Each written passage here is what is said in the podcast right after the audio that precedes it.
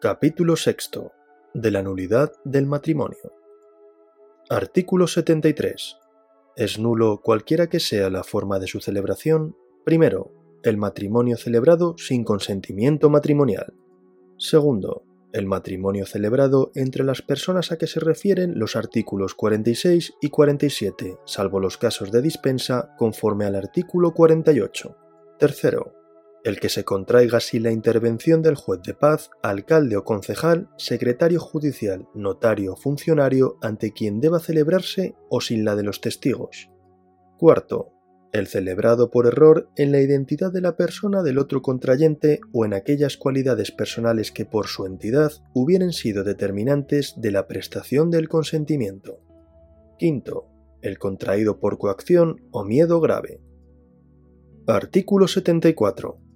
La acción para pedir la nulidad del matrimonio corresponde a los cónyuges, al Ministerio Fiscal y a cualquier persona que tenga interés directo y legítimo en ella, salvo lo dispuesto en los artículos siguientes.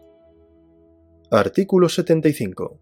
Si la causa de nulidad fuere la falta de edad, mientras el contrayente sea menor, solo podrá ejercitar la acción cualquiera de sus padres, tutores o guardadores y en todo caso el Ministerio Fiscal.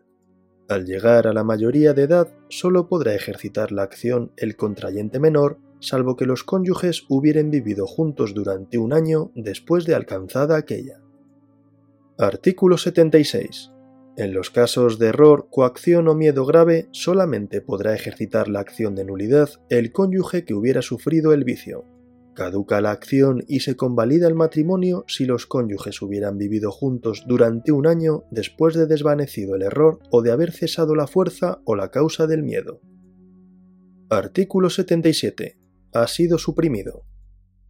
Artículo 78. El juez no acordará la nulidad de un matrimonio por defecto de forma si al menos uno de los cónyuges lo contrajo de buena fe, salvo lo dispuesto en el número 3 del artículo 73. Artículo 79. La declaración de nulidad del matrimonio no invalidará los efectos ya producidos respecto de los hijos y del contrayente o contrayentes de buena fe. La buena fe se presume. Artículo 80.